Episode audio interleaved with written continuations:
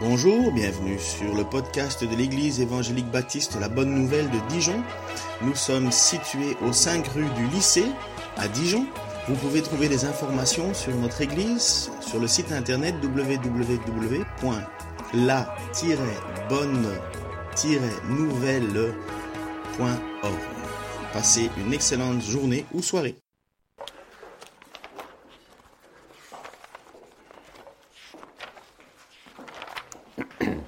J'espère que vous avez encore la force d'écouter un moment. OK. Vous savez que nous sommes rentrés ensemble dans l'évangile de Marc, dans une série de messages. On en a eu un premier qui a donné un peu l'introduction de l'entier de l'évangile de Marc, avec aussi qui il était, l'auteur.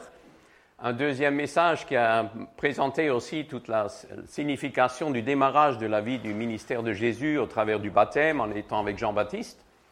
Et puis aussi un troisième message que vous vous en rappelez encore, que Geoffrey a donné, sur le fait où, en fin de compte, Jésus était là, au bord de la mer, et en regardant, il a vu les pêcheurs qui étaient en train, les uns de tirer les filets, les autres de réparer des filets, et il les a appelés en leur disant, toi, suis-moi.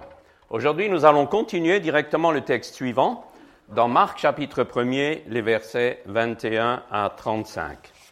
Et j'aimerais d'abord tout simplement lire tout le texte dans son entier, de façon à ce que nous y soyons. Ils se rendirent, donc ils sont les disciples et le Seigneur Jésus. Ils se rendirent à Capernaum. Dès le jour du sabbat, Jésus entra dans la synagogue et se mit à enseigner. On était frappé par son enseignement, car il enseignait avec autorité et non pas comme les spécialistes de la loi. Il y avait dans leur synagogue un homme qui avait un esprit impur. Il s'écria, Ah, que nous veux-tu, Jésus de Nazareth? Es-tu venu pour nous perdre? Je sais qui tu es, le Saint de Dieu. Jésus le menaça en disant, Tais-toi et sors de cet homme. L'esprit impur sortit de cet homme en le secouant violemment et en poussant un cri. Tous furent effrayés qu'ils se demandaient les uns aux autres, Qu'est-ce que ceci? Quel est ce nouvel enseignement? Il commande avec autorité même aux esprits impurs et ils lui obéissent. Et sa réputation gagna aussitôt toute la région de la Galilée. En sortant de la synagogue, ils se rendirent avec Jacques et Jean à la maison de Simon et d'André. La belle-mère de Simon était couchée avec de la fièvre. Aussitôt on parla d'elle à Jésus. Il s'approcha, la fit lever en lui prenant la main, et à l'instant la fièvre la quitta, puis elle se mit à le servir. Le soir, après le coucher du soleil, on lui amena tous les malades et tous les démoniaques. Toute la ville était rassemblée devant la porte. Il guérit beaucoup de personnes qui souffraient de diverses maladies. Il chassa aussi beaucoup de démons et il ne leur permettait pas de parler parce qu'ils le connaissaient. Vers le matin, alors qu'il faisait encore très sombre, il se leva et sortit pour aller dans un endroit désert où il pria. Jusque-là, parole de Dieu. Je reviens au début du texte. On était en chemin en Galilée, dans les textes avant. On arrive là à Capernaum avec Jésus. Et Capernaum, c'est la ville ou le grand bourg où en réalité il a vécu tout un temps. C'est la ville aussi où vivait l'apôtre Pierre. Pierre était là, dans cette maison à Capernaum.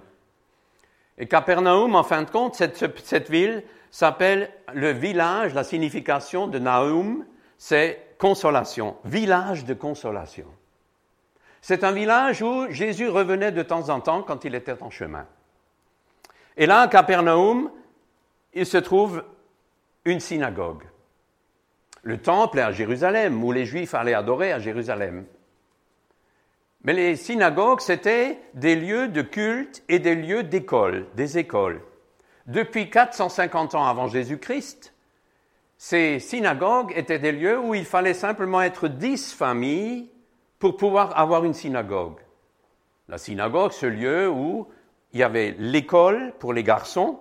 À ce moment-là, dans le peuple juif, les, filles n'avaient pas la même école. donc c'était l'école pour les garçons.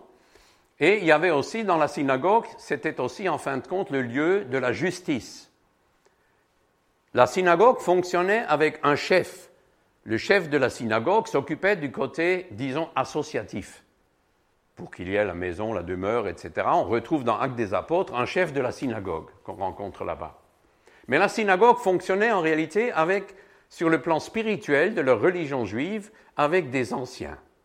La, Bible en parle à plusieurs, reprises.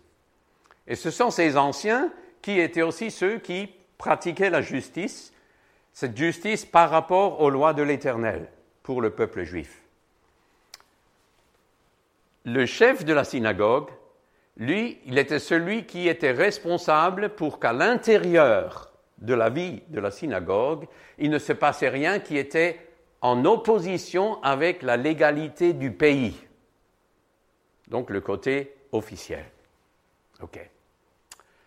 Donc on est à Capernaum et Jésus va à la synagogue. Dans la synagogue, tous ceux qui étaient, tous les hommes qui étaient considérés comme connaissant quelque chose des Saintes Écritures, a été autorisés à parler, à enseigner dans la synagogue. Et ce sont les anciens de la synagogue qui décidaient si quelqu'un était autorisé à enseigner à l'époque dans la synagogue.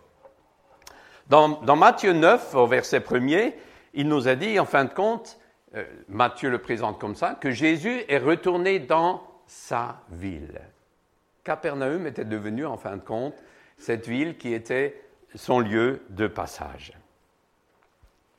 Jésus enseignait. Tiens, il enseignait pas comme les spécialistes de la loi, mais il enseignait. Dans ce texte, il n'est pas dit ce qu'il enseignait. Mais quand on connaît les enseignements de Jésus, vous vous rappelez du sermon sur la montagne, si vous ne vous rappelez pas, vous lirez Matthieu 5 à 7, les, chapitres, et vous le découvrirez. Dans le sermon de la montagne, on découvre que dans l'enseignement, ce que Jésus mettait comme point, c'est de montrer à l'humanité quel était le vrai bonheur. Dans les béatitudes, heureux ceux, heureux ceux, heureux ceux. Le vrai bonheur, Jésus le présentait dans le fait que l'être humain doit découvrir la vérité sur lui-même, sinon il n'y a pas d'accès vers le vrai bonheur. La vérité sur lui-même vue par le Créateur, par Dieu le Créateur. Et donc dans cet enseignement, les gens avaient toujours un moment crispé par rapport à leur conscience et un moment de réconfort en sachant qu'il y a une solution, il y a un heureux, il y a une possibilité. Bien sûr, ici, quand il enseignait, nous sommes encore dans le temps où Jésus n'est pas mort à la croix, nous sommes avant la croix. Et les gens n'avaient pas encore le privilège que nous avons aujourd'hui, que la croix était là, et que le Sauveur est là, et que le Sauveur est présent pour chacun qui ouvre son cœur. Eux, ils étaient dans l'attente du Messie cet oin de l'Éternel dont on a déjà parlé, celui qui est mis à part pour Dieu pour être le Sauveur. On l'attendait depuis des siècles. Il est venu, c'était lui, il a enseigné d'abord qu'il y a un bonheur. Il y a un bonheur, ne vous découragez pas, il y a un bonheur. Pour dire que ce bonheur, vous allez le voir, je vais aller à la croix et mon tombeau sera vide. Il y a un bonheur. Pour le moment, je vous dis simplement, heureux ceux qui se pensent être trop simples eux-mêmes qui sont simples d'esprit, car le royaume de Dieu est pour eux. Jésus enseignait, mais pas comme les spécialistes de la loi. Les rabbins à l'intérieur de la synagogue enseignaient en apportant un enseignement de, dans la connaissance de leur père, de la théologie, des, des différentes théories qui existaient. Et aussi, comme il y avait différentes écoles qui avaient des nuances qui se contredisaient, ils enseignaient pour prouver qu'une nuance était meilleure que l'autre. Et l'enseignement alors dans la, dans la synagogue par les, par les pharisiens était souvent quelque chose où le peuple était mis sous une chape, une difficulté en se disant mais c'est compliqué notre truc. Mais qui va comprendre? Et en fin de compte, personne ne peut le mettre en pratique. C'est beaucoup trop exigeant. Il enseignait avec autorité. Juste pour dire, c'est très intéressant que cet enseignement reconnu avec autorité est placé avant le fait qu'il y a eu des miracles. Ce n'est pas à cause du miracle. Il enseignait avec autorité. Et quelle était cette autorité? C'est que quand il enseignait, le monde invisible négatif, le monde diabolique ne supportait pas l'autorité de Jésus. Il était en train d'enseigner, on ne savait pas encore dans la synagogue qui il était vraiment. Mais étant Dieu, Jésus est placé avec la vision du monde invisible.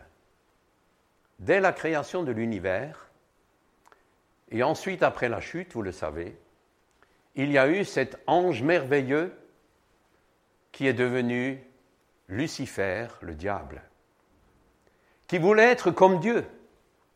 Et cet ange merveilleux qui voulait être comme Dieu n'avait plus qu'une idée et qu'un projet, c'est de blesser continuellement et d'anéantir le plan de Dieu. Il voulait être comme Dieu, plus grand que Dieu même. Son orgueil l'avait poussé parce qu'il avait reçu cet ange quantité de responsabilités. Nous sommes toujours entourés dans un monde invisible, par un monde invisible. Il y a les anges qui qui sont des êtres merveilleux, on ne sait pas exactement comment ils sont, mais ce sont des êtres merveilleux. Si vous voulez vous perdre dans la dimension des anges, vous lirez Ézéchiel au début, vous verrez des roues qui tournent et tout ça, vous, serez impressionné de ce monde invisible. Mais ces anges, Dieu les a donnés pour garder et protéger ceux qui sont appelés au salut. Épître aux Hébreux, premier chapitre. Ont un objectif. Et il y a les autres, ceux qui se sont joints à Lucifer, qui sont les démons. Les démons, ce sont des esprits qui cherchent des corps pour y pénétrer et pour les utiliser. Des corps d'humains et des corps d'animaux. Vous vous rappelez de ce texte où il y a tout un troupeau de cochons qui sont rentrés dans, le lac. Hein. Ce sont donc des esprits qui cherchent des corps. Ici, pendant que Jésus parlait, voilà quelqu'un qui crie. Ah là, dans cette synagogue, il n'y avait vraiment pas un bon service d'ordre, hein, je trouve. C'était un peu minable. On aurait pu de suite le prendre au callback et le, sortir, le gars. Mais le problème, ce n'était pas l'homme. C'est même pas l'homme qui parlait. Regardez. Il y avait dans leur synagogue un homme qui avait un esprit impur. Il criait Ah, que nous veux-tu, Jésus de Nazareth? Es-tu venu pour nous perdre? Je sais qui tu es, le Saint de Dieu. Jésus le menaça en disant Tais-toi et sors. Vous pensez que c'est l'homme qui est sorti? Non. Le tais-toi et sors, c'était pour l'esprit. L'homme était toujours là.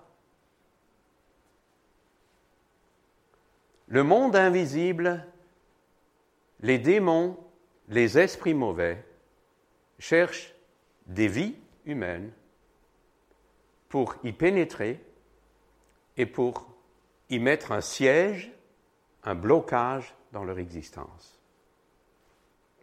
Ce monde invisible ne fait pas que des esprits qui pénètrent, mais aussi une difficulté complète sur un peuple, sur une société, peut être là au travers du diable.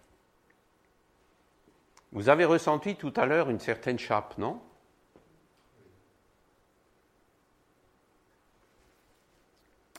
J'ai souvent eu des temps comme ça, non, je vous parle d'expérience personnelle, vous pouvez les remballer ou les jeter, hein euh, où l'Église, je pense à une Église où on était pendant des années, quand les gens étaient devant la porte en se rencontrant, ils rigolaient, ils étaient joyeux, et, heureusement encore, hein, ils étaient happy à fond. Et quand on rentrait dans la salle et qu'on voulait prier, il y avait comme une chape. Et je me disais, mais qu'est-ce qui leur est arrivé? C'est pas vrai, quoi. Ils sont rigolos, heureux, ils aiment le Seigneur, et d'un coup, prier devient difficile. Comment que c'est dans ta vie de prière Dans la mienne, tu peux te le dire comment que c'est? Je connais ces nuages noirs où il n'y a pas de raisonnement pour expliquer, où la raison n'est pas le bon canal pour comprendre la sortie. Ces nuages noirs où il n'y a que le nom de Jésus, le nom de Jésus, qui peut faire sortir, pénétrer, traverser le nuage noir sans comprendre là où la raison n'a aucun droit. Jésus intervient. T'as vu? Jésus, on a dit, il a enseigné avec autorité. Parce que son enseignement traversait le monde invisible. Son enseignement faisait que ceux qui étaient encore bloqués par le diable ressentaient dans leur vie profonde quelque chose qui commençait à être très difficile à supporter. Excusez-moi que je parle encore d'expérience, mais, euh, mais, dans différentes fois dans, mon, dans, dans mes années de ministère, en prêchant simplement le Christ crucifié, une personne ou l'autre dans le public commençait à crier, à se lever, à, à lancer les chaises et à partir. Ce n'était pas la réflexion. Ce n'était pas un problème de connaissance. C'était parce que l'autre esprit était là en train de ne pas supporter le message de la croix de Jésus. Jésus intervient. Je trouve ça formidable, cet amour du Seigneur. Ça me renverse toujours à nouveau, cette compassion. Cet homme dans la souffrance est là. L'ennemi est dévoilé et Jésus, plein de compassion, parle et cet homme est libéré. Ben nous, je trouve, on, se serait assis avec cet homme et on aurait dit, mais attends, nous, on veut quand même savoir. Euh, qu'est-ce qu'a fait ton grand-père? Ah ah, ok. Euh, et, dans ta jeunesse, qu'est-ce que qu'est-ce que qu'est-ce que tu as fait au juste hein? Est-ce que tu n'as pas euh, parce que c'est pas normal ce qui t'arrive, tu vois, c'est pas normal. Et je pense qu'il faudrait un peu creuser sur le plan de la, psy, hein, psy un peu, hein, je trouve que c'est pénible. Euh, c'est vrai, si quelqu'un est ici qui a pratiqué l'occultisme, si tu as touché à la cartomancie ou au pendule ou à d'autres éléments, l'horoscope, juste pour jouer, tu sais. Si tu as touché à des pratiques occultes, si tu as cherché parmi les guérisseurs pour être guéri, si tu es parti dans une autre direction, Dieu nomme ça pas un détail, il nomme ça de l'idolâtrie. Parce que tu as cherché dans un autre Dieu, une autre croyance, un appui pour ta vie. Et Dieu est un Dieu jaloux, tu vois. Dieu ne laissera pas passer cela sans que tu te repentes, sans que tu reconnaisses que c'est un péché. Dieu va jamais nommer ça c'est mal. Il va nommer non, c'est un péché. Jésus n'est pas mort à la croix pour le mal, il n'est pas mort à la croix pour un mauvais caractère. Mais si le mal est nommé péché, si le mauvais caractère est nommé péché, alors il est mort pour ça. Alors il y a une délivrance. Alors il y a une possibilité d'en être débarrassé. Si c'est ton cas, tu permets que je te donne un conseil. Parle-en à quelqu'un qui connaît le Seigneur et qui l'aime. Confesse cela devant quelqu'un, que tu as touché à ça ou pratiqué ça. Et demande pardon au Seigneur devant cette personne pour avoir un témoin. Tu sais, un témoin devant ce monde invisible. Là, je suis avec vous, je sais que les anges sont là, je sais que les démons écoutent aussi. Mais ce monde invisible a besoin d'un témoignage, d'entendre quelle est ta position. Il veut savoir le monde invisible à qui tu appartiens. Et quand il le sait, c'est pour ça qu'il t'arrive encore ces nuages noirs. Parce que quand il sait que tu veux vivre pour le Christ, tu deviens dangereux pour lui, pour l'ennemi. Et il voudrait absolument que tu n'utilises que ton intelligence pour t'en sortir. Et Dieu te dit, utilise la foi dans l'Écriture. Il n'enseignait pas comme les pharisiens. Il enseignait avec autorité. Il enseignait de façon à ce que dans son enseignement, dans sa parole, il y a la force de la délivrance. La force de la délivrance. Frappé par son enseignement. Ils étaient tous effrayés, hum. ceux qui étaient autour.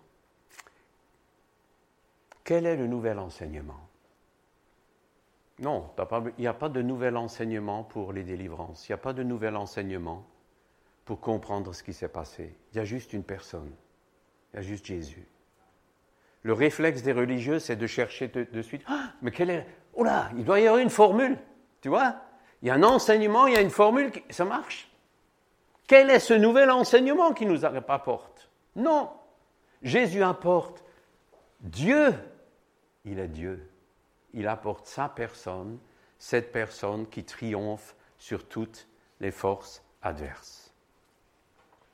Ce qui est merveilleux ici, c'est cette réalité de la victoire, la victoire que Jésus apporte. Et cet amour qu'il a pour cet homme, l'autorité. Pourquoi Jésus a tellement d'autorité? Bien sûr parce qu'il est Dieu. Comment se transporte l'autorité spirituelle? Dieu la donne. C'est Dieu qui donne l'autorité spirituelle. Et il la donne là où il trouve un cœur qui est prêt à reconnaître qu'il n'est rien, comme on l'a dit tout à l'heure, qui recherche l'humilité, qui recherche à s'effacer. Un cœur qui est ouvert à ce que Dieu utilise quelqu'un qui est faible l'autorité spirituelle n'est pas liée à la force de l'être humain.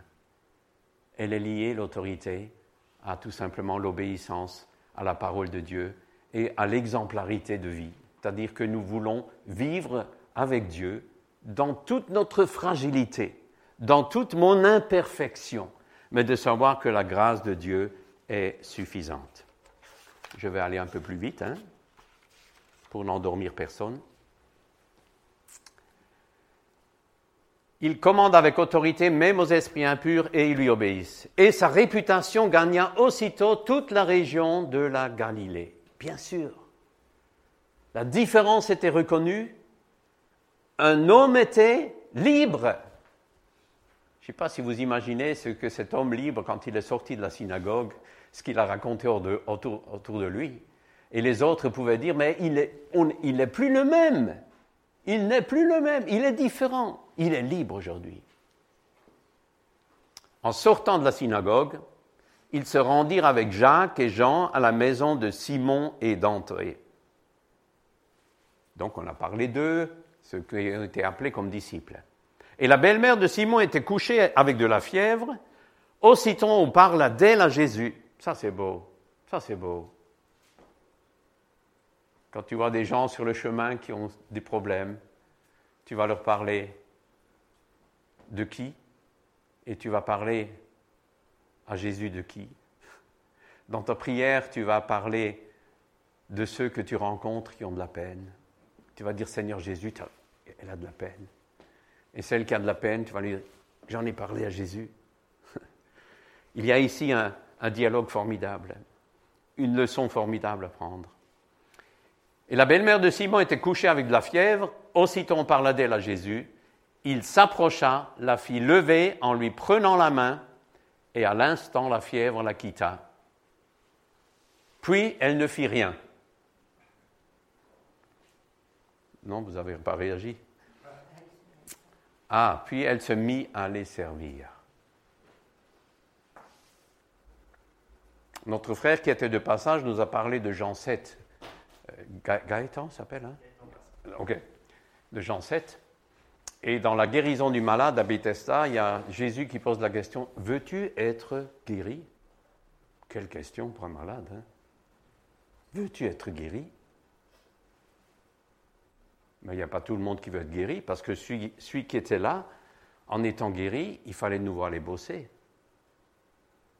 Aussi longtemps qu'il était malade, il pouvait être mendiant à l'époque. Mais en, étant guéri, il fallait de nouveau aller travailler. Veux-tu être guéri? La belle-mère de Pierre. Ah, les belles-mères sont quelquefois superbes. Hein? La belle-mère de Pierre, dès qu'elle était guérie, elle les servit.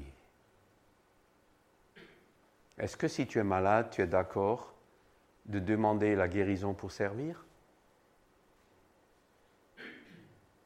Si c'est être guéri pour être guéri, c'est encore de l'égoïsme. Si tu veux un corps qui fonctionne pour servir, je crois que l'oreille de notre Maître est grande ouverte et son cœur grand ouvert. Elle servit. Que le Seigneur nous aide à rentrer aussi dans cette attitude de ce service. Et un tout petit peu plus loin, le soir après le coucher du soleil, on lui amena tous les malades et les démoniaques. Toute la ville était rassemblée devant la porte. Il guérit beaucoup de personnes qui souffraient de diverses maladies, chassa aussi beaucoup de démons, ne leur permettait pas de parler parce que les démons le connaissaient. C'est la preuve qu'il est le Messie. On attendait depuis des siècles ce Messie. Et rappelle-toi, rappelez-vous, quand Jean-Baptiste a baptisé Jésus, après, quand il a pris position, Jean-Baptiste, devant un roi qui voulait prendre une femme qui n'est pas la sienne et qui l'a prise, et que Jean-Baptiste a pris position pour la justice de Dieu, il s'est fait mettre en prison. Et en étant en prison, il a commencé à douter par rapport à Jésus. Est-ce que Jésus est vraiment le Messie? Il a demandé deux de ses disciples en disant Allez le demander, est-ce qu'il est vraiment, est-ce que c'est vraiment lui que nous devions attendre? Et qu'est-ce que dit Jésus? Vous connaissez certainement le texte. Jésus dit Allez lui dire les aveugles voient, les sourds entendent. Allez lui dire mes miracles. Parce que Jean-Baptiste attendait le Messie, il voulait des preuves concrètes que c'est le Messie. Et s'il y a eu pendant ce temps des évangiles autant de guérisons et autant de délivrances qu'on a l'impression qu'il y a énormément de ça, c'est parce que Dieu voulait que le Messie soit réellement reconnu comme étant le sauveur du monde. Ça ne veut pas dire que ces dons sont passés. Ça ne veut pas dire qu'il n'y a pas de délivrance aujourd'hui. Ça ne veut pas dire que Dieu ne guérit pas aujourd'hui. Mais s'il y a une telle intensité, c'est parce que c'est le Messie qui était là. Et je termine. Vers le matin, vous avez vu la journée de Jésus? 35 heures en une journée presque. Non, non. Euh, vous la journée? Jusque dans la nuit, parce que le soleil était déjà couché d'après le texte. Après le coucher du soleil. La nuit. Et puis le matin, il s'est dit, Waf, ce matin, je vais, je vais quand même dormir. Vers le matin, alors qu'il faisait encore très sombre, il se leva et sortit pour aller dans un endroit désert où il pria. Pourquoi? Il y avait tant de belles choses qui s'étaient passées, qui avaient épuisé l'homme Jésus. Et l'homme Jésus avait besoin de retrouver, de raccrocher de se charger de nouveau, de, se raccrocher à son Père. J'ai besoin de toi pour continuer. Et c'est là, vous le verrez dans les, deux, trois versets suivants, c'est là qu'en fin de compte, ses disciples sont venus le chercher et il a dit, il faut qu'on aille plus loin, parce que je dois annoncer le même message dans d'autres villages. Les gens auraient tellement aimé qu'il reste. Imagine, tout le monde peut être guéri. On peut chasser tous les démons. Restez avec nous. Reste là, Jésus. Surtout ne pars pas de notre bled. T'es bien là. Non. Non. C'est comme si Jésus avait dit, dans la relation ensuite avec le Père dans cette prière, s'il avait dit à Pierre, dans, le verset qui, qui vient, s'il lui avait dit, ma mission, c'est de continuer à prêcher cette parole d'autorité dans le monde entier. Je suis venu pour ça, il dit plus tard. Je suis venu pour ça. Que Dieu nous aide à écouter la parole d'autorité de Jésus, celle qui s'adresse pas seulement à notre intelligence, mais à notre conscience. Cette parole qui en nous sépare, divise, qui nous fait réaliser ce qui vient de nous et qui nous fait réaliser aussi des choses où nous n'avons aucune défense, celles qui viennent de l'ennemi, du diable. Pour celles-là, nous avons le nom de Jésus, la prise de position dans la prière, en déclarant Seigneur, là, je ne comprends plus rien, mais je sais que tu as le triomphe, et ma vie, elle est à toi. Si quelqu'un est là où la vie n'est pas encore à lui, moi je t'invite ce matin, ne laisse pas un, champ libre. Il n'y a pas de terrain neutre. Tu ne t'appartiens pas à toi. Jésus veut que nous soyons à lui. Et là où nos cœurs s'ouvrent à lui, là où nous reconnaissons que nous avons besoin de lui, il veut prendre toute la place. Et ne sois pas étonné, en marchant avec le Seigneur, qu'il y aura des moments où les flèches de l'ennemi vont te troubler. Je ne le dis pas pour te troubler, mais je le dis simplement par vérité, puisque dans Paul aux Éphésiens, dans son dernier chapitre, nous avertit que nous avons toute une armure pour tenir ferme dans cette bataille spirituelle dans laquelle nous savons que notre Maître est victorieux. Il reviendra et c'est lui qui a la victoire et il garde la victoire. Seigneur, je te remercie parce que tu es le Dieu de la victoire. Je te remercie beaucoup, Seigneur, pour toutes les vies que tu as délivrées au travers de tous les siècles, encore aujourd'hui, Seigneur. Pour toutes ces âmes qui un jour ont crié à toi et qui ont découvert qu'ils ont besoin de toi pour être libres, pour vivre pour toi. Seigneur, tu es le roi des rois, le Seigneur des seigneurs. C'est toi, Jésus, qui à la croix, lorsqu'il faisait nuit, lorsque tous les ténèbres étaient autour, qui a enduré pour crier Tout est accompli. Tu es le victorieux.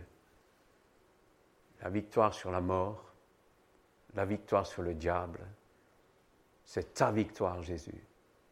C'est ton nom qui doit être glorifié. Et pour nous, Jésus, c'est ta grâce qui nous suffit. C'est ton amour qui nous suffit. C'est ta vie, ta vie. Merci beaucoup, Jésus. Amen.